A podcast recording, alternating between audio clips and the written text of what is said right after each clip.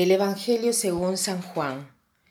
En aquel tiempo dijo Jesús a sus discípulos, Yo soy la verdadera vid y mi Padre es el labrador. A todo sarmiento mío que no da fruto lo arranca, y a todo el que da fruto lo poda, para que dé más fruto. Vosotros ya estáis limpios por las palabras que os he hablado. Permaneced en mí y yo en vosotros. Como el sarmiento no puede dar fruto por sí si no permanece en la vid, así tampoco vosotros, si no permanecéis en mí, no daréis fruto. Yo soy la vid, vosotros los sarmientos. El que permanece en mí y yo en él, ese da fruto abundante, porque sin mí no podéis hacer nada. Al que no permanece en mí lo tiran fuera como el sarmiento y se seca luego los recogen y los echan al fuego y arden. Si permanecéis en mí y mis palabras permanecen en vosotros, pediréis lo que deseáis y se realizará. Con esto recibe gloria mi Padre, con que deis fruto abundante. Así seréis discípulos míos.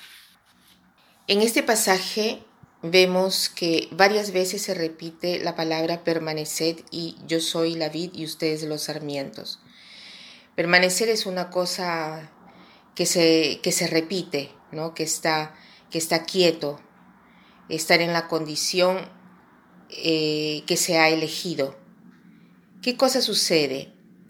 Que muchas veces nosotros hemos sido llamados a, a hacer elecciones en la vida, y una vez que hemos elegido, ya sean cosas pequeñas o sean cosas grandes, ¿no? y mm, una vez hechas estas decisiones, tendemos mucho a renunciar o a regresar o a dar un paso hacia atrás o a huir de aquello que hemos elegido o de la decisión que hemos tomado.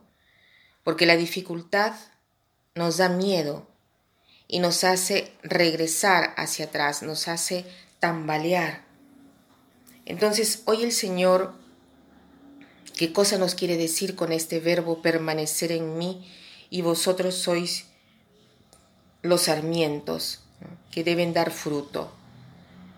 Nos quiere hacer ver, nos quiere empujar, nos quiere ir, eh, hacer ir hacia la perseverancia. Porque permanecer quiere decir dar espacio a la vida espiritual, de tal modo que uno pueda permanecer en, y ver los frutos.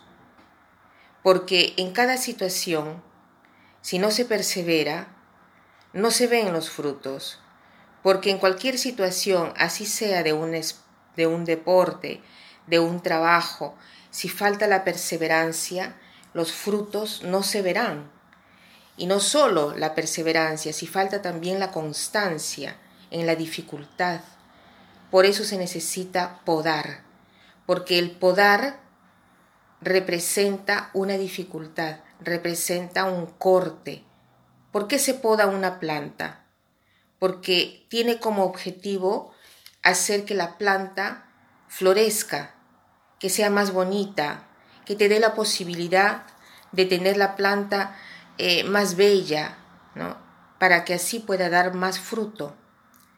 Entonces, hoy el Señor eh, en, en nuestra vida admite que nosotros podamos los tallos, los sufrimientos, pero admite también en nuestra planta siempre más frutos.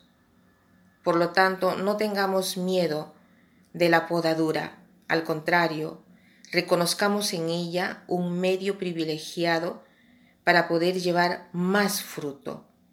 Si hoy tenemos la posibilidad de regresar hacia atrás por cualquier situación o decisión que hemos tomado, repitamos estas palabras, Señor, yo quiero permanecer en ti, no quiero cambiar. Dame el don de la perseverancia.